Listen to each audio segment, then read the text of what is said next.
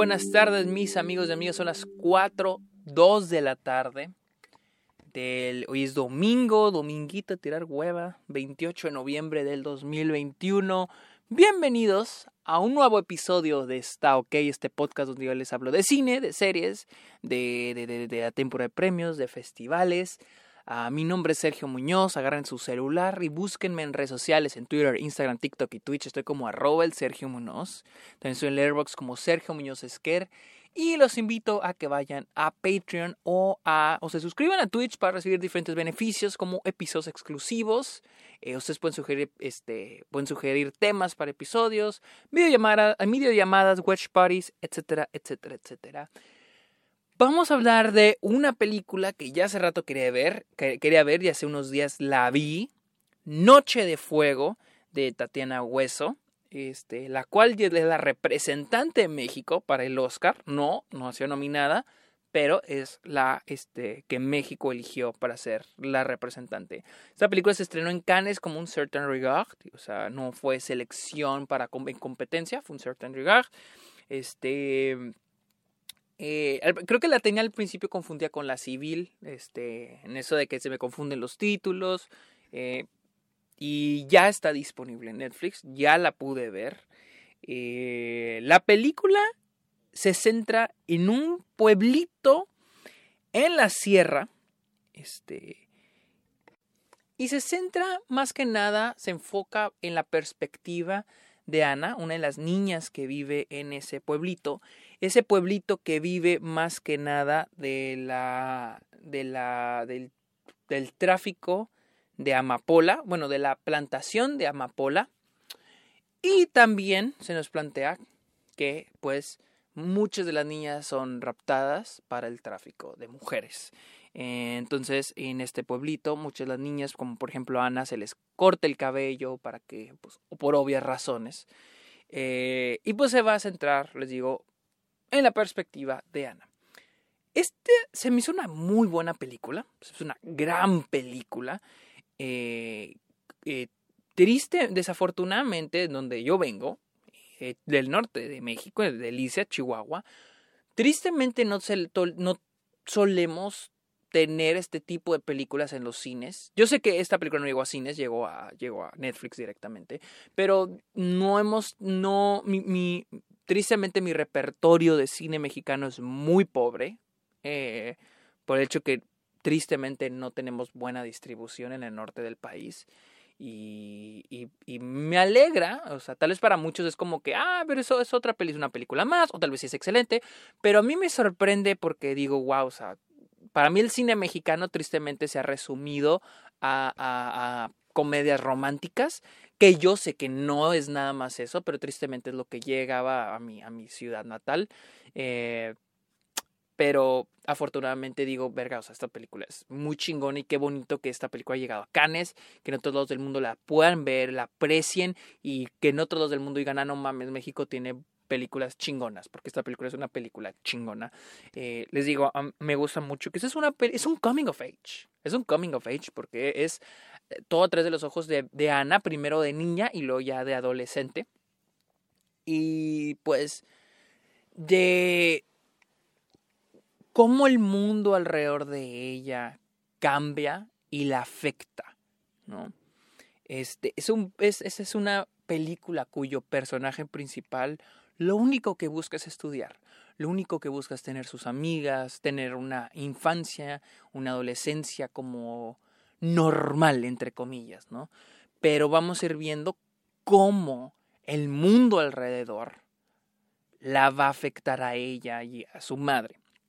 Uh, es una película que obviamente trata la historia, cuenta la historia de muchas mujeres en México, una realidad muy ojete y que he oído mucha gente que se queja que dice que, güey, pues es que ¿por qué no más cuentan esas, esas historias en las películas? Pues porque tristemente estos problemas siguen siendo relevantes. ¿Por qué son relevantes? Porque no se resuelven. Porque no tienen una resolución, porque no ha habido un que digas, güey, no mames, vamos avanzando, ¿no? De hecho, las cosas van peores. Y en esta película me gusta mucho que es esta combinación de lo bonito y de lo culero, ¿no? Porque eh, eh, creo, que, creo que menciona mucho esto que dijo una vez Lucrecia Martel, lo mencionó varias veces, sobre cómo hay películas que hablan de personas en, en, situaciones de miseria y que siempre, o sea, de que toda la película es, mira, pobrecito, cómo sufre, cómo le va mal y lo hace al personaje triste. Dice, ¿por qué no tenemos películas donde vemos a estos personajes en estas situaciones, pero que buscan alguna manera de ser felices? Eh, y no en manera romantizar tampoco, porque también siento que hay un punto donde romantizar la miseria está mal, porque es como normalizar y decir, ah, mira, qué bonito es ser pobre, qué bonito es la, la inseguridad, pero mira, estamos bien. No, tan está mal.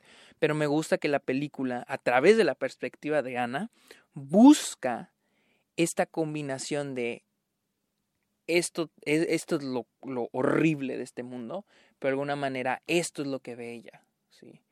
Estos son los horrores que ella tiene que vivir, pero al mismo tiempo ella vive su vida diaria con sus amigas, en la escuela, y creo yo que es una manera muy inteligente de hacerlo. Lo único que no me encanta es el final. No me encanta, pero tampoco me molesta, porque siento que se siente muy real. Es anticlimático para lo que muchos les puede molestar. A mí tengo sentimientos encontrados con lo anticlimático porque es como que se me hace real, pero aún así espero un poquito más de, de, la película. Uh, pero bien fuera, no tengo otro problema, más que esperen también los simbolismos en esta película. A veces se me hacen muy inteligentes. Hay, hay momentos que me gustan muchos, mucho como cuando están en la escuela, las escenas en, en clase. Eh, las actuaciones son muy buenas, pero hay momentos donde siento que los simbolismos están un poco en la cara, como esa escena con el maestro que, que usa la metáfora de la silla, que la silla está vuelta al revés y que hay que cambiarle y que así, el, el, el así la sociedad está también y que hay que... Entiendo, o sea, lo capto, pero se me hace muy en la cara. O sea, se me hace, sentí como que la película se detuvo para meternos esa metáfora. Cuando yo sentía que la película, en esos momentos de la escuela se sentía muy natural, se sentía como que, bueno, este es el querer del personaje. Porque me gusta que el, el querer del personaje es esto, es tener amistades, este, tener una educación. Y, y, y siento que ahí va la combinación entre lo, el, lo horrible de su situación y cómo buscarle luz a lo horrible. Y buscarle luz es a través de lo que el personaje quiere, que es una educación, eh, ir a clase, ir a la escuela, tener sus amigas. Esa es la luz que se ve en lo horrible que es su situación.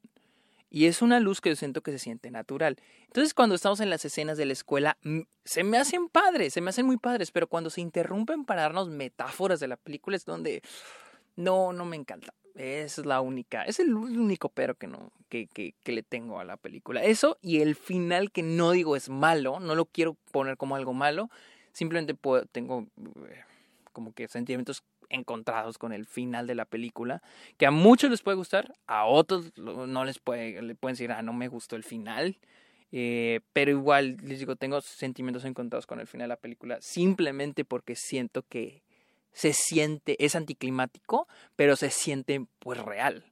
Y, y creo que la película también hace un muy buen jale en, en, en el tono. Hay tono, hay un tono ligerito a veces y hay un tono muy pesado a veces. Muy, muy pesado y funciona.